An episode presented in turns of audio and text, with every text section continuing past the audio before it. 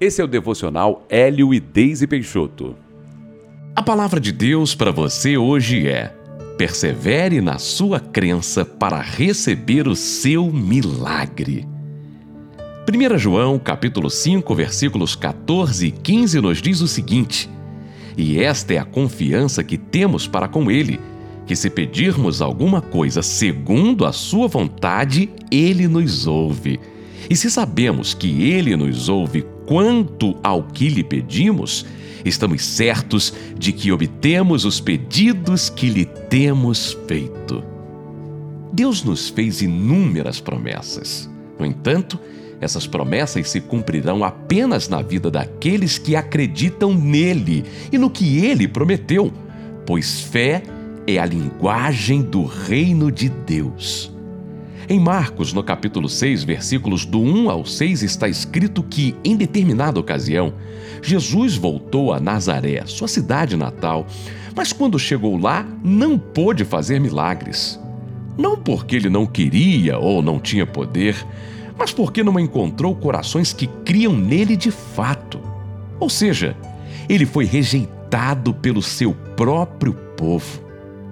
Isso nos mostra que quando existe rejeição à palavra de Deus, Jesus não pode operar. Agora, se temos confiança de que Ele nos ouve e que a promessa nos pertence, aí estamos aptos a receber dele, pois os que recebem de Deus são aqueles que têm certeza. E Ele nos ouve sempre quando pedimos algo coerente com a Sua palavra.